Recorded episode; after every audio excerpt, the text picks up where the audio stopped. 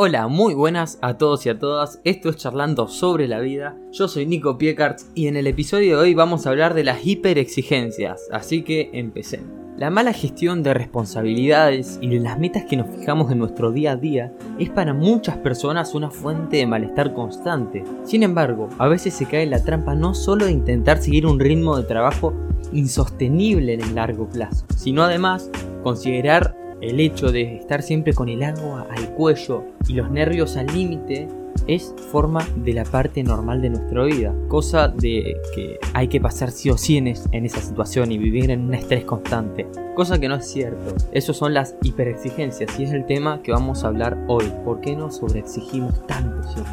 Entonces, ¿qué son las hiperexigencias? Las hiperexigencias son un patrón de comportamiento a través del cual nos acostumbramos a exigirnos a nosotros mismos a un ritmo de trabajo y de rendimiento, productividad, al que a duras penas podemos llegar o que directamente no llegamos. Por ello las hiperexigencias pueden dar paso a hábitos de vida dañinos tanto física como mentalmente. Vivir siempre al límite nos puede hacer mal y nos hace mal, es una afirmación, hay que saber regularse. Y ahora vamos a hablar de algunas causas por qué nos sobreexigimos.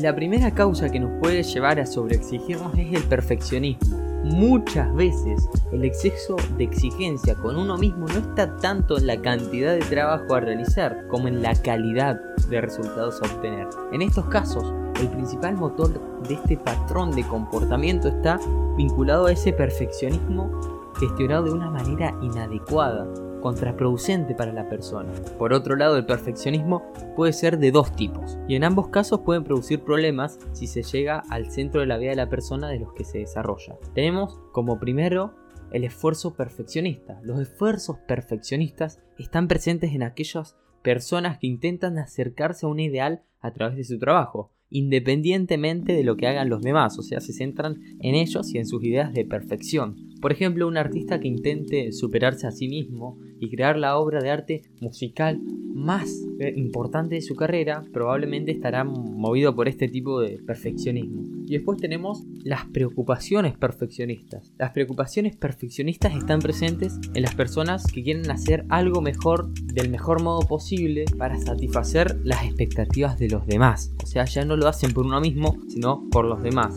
Es decir, por las presiones externas. Un ejemplo de esto sería una patinadora que se concentra en no quedar descalificada de un campeonato para no decepcionar a su familia. Eh, algo decir, el perfeccionismo en sí no es malo, como digo siempre, nada es bueno ni malo, sino cómo lo uses y cómo te afecta a vos. Por ahí puede ser un centro de motivación muy grande, pero si nos centramos solo en eso y siempre tiene que ser de una manera perfecta, si no, no es, va a terminar sobreexigiéndonos y lastimándonos a nosotros mismos. La segunda causa puede ser las presiones laborales. No hay que olvidar que en países como España o Argentina el mercado laboral es muy competitivo y la amenaza de quedar en paro y tardar en encontrar otro trabajo es muy real. Esto hace que muchas personas no encuentren un rol laboral que les haga sentir de una manera eh, satisfactoria, dado que para no perder valor añadido deben sacrificarse mucho y trabajar duramente para mantener ese estilo de vida. Algunas personas incluso trabajan más de la cuenta sin que nadie se los pida, simplemente por el miedo a perder su vía de ingresos. la tercera causa que también tiene que ver con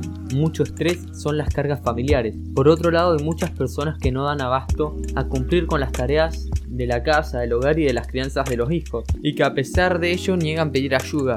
Hablando históricamente, se ha dado que esta hiperexigencia eh, era más frecuente en las mujeres, esto por suerte está cambiando en el día a día, debido a que en la historia el rol femenino ha estado muy ligado con el cuidado de la casa, con la crianza de los hijos, lo cual las hacía llevar a sentirse avergonzadas y culpables ante, ante, la idea de no dar el máximo de sí mismas y sacrificarse por la familia. Idea que, claro, creo yo que estaba muy mal eh, hecha y que por suerte está cambiando.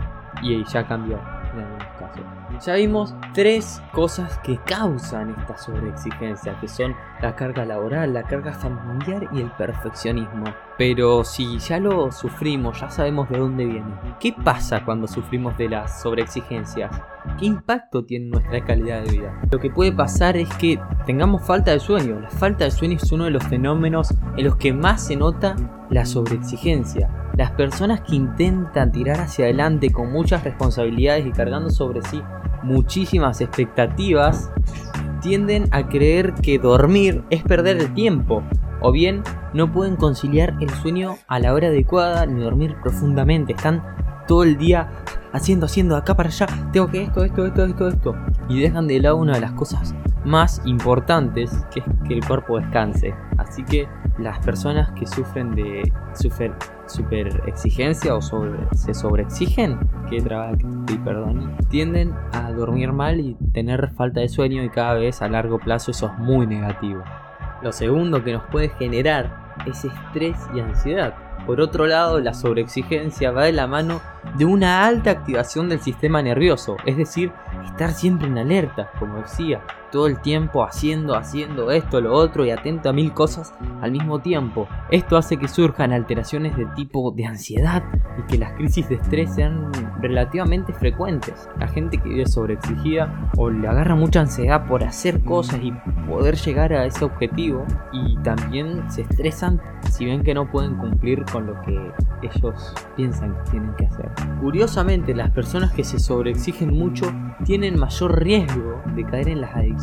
Las personas que en el día a día se enfrentan con una gran carga de trabajo y de responsabilidades tienen las mayores probabilidades de desarrollar adicciones. Esta es una medida de afrontamiento del malestar que les aporta un cierto alivio a corto plazo, pero que evidentemente los perjudica muchísimos en el medio y largo plazo, como venía diciendo. Sin embargo, ante la ansiedad y el estrés, la visión a largo plazo se pierde. ¿Qué pasa? Estas personas al sufrir falta de sueño, al estar muy ansiosas y muy estresadas, recurren a adicciones como el alcohol, como cierto tipo de drogas o, distintos hábitos que, que, son malos para en el largo plazo para satisfacerse y sacarse un poquito de ese estrés. A final de cuentas van a tornar siendo menos productivos y viviendo menos felices y viviendo mal por lo que creen que tienen que estar todo el tiempo produciendo y haciendo cosas. Hay que encontrar un equilibrio y un balance que siempre lo digo. No hay que irse a los extremos, hay que manejarse en en una matiz en donde haya un equilibrio, siempre. Obviamente que ese equilibrio va a ir cambiando con las personas y con las obligaciones y el estilo de vida que lleven, pero hay que saber que sobreexigirse no es algo que está bueno. La cuarta cosa que nos puede generar es la rumiación. La rumiación es la tendencia a darle vuelta a las cosas, sobre todo aquellos pensamientos relacionados con las tareas a realizar, las metas a alcanzar, todo que estos gestos generan angustia y estrés, de manera que atraen hacia sí un foco atencional a siempre estar produciendo. Lo que le pasa a las personas que se sobreexigen con dar vuelta a los pensamientos es cuando se dicen a ellos mismos, bueno, tenés que descansar. Ellos dan vuelta a eso y dicen, no, descansar es para tal, no, tengo que estar haciendo, no, porque si no, no. Da vuelta y contrarresta eh, todo lo que no sea llevado de la mano de, de, sus objetivos. Bueno, hasta acá el podcast de hoy. Espero que te haya gustado, que si te estás sobreexigiendo reflexiones y pares un momento y pienses y como siempre, espero que también hayas aprendido algo nuevo que puedas aplicar. Y si te gustó, puedes compartir en historias de Instagram, puedes compartir en WhatsApp, en todo lo que se te venga a la cabeza, porque a mí me apoyas y seguro ayudas a gente que tal vez esté pasando por esta situación. Así que nada, te saluda Nico Piercards y nos vemos en el próximo episodio. Chao.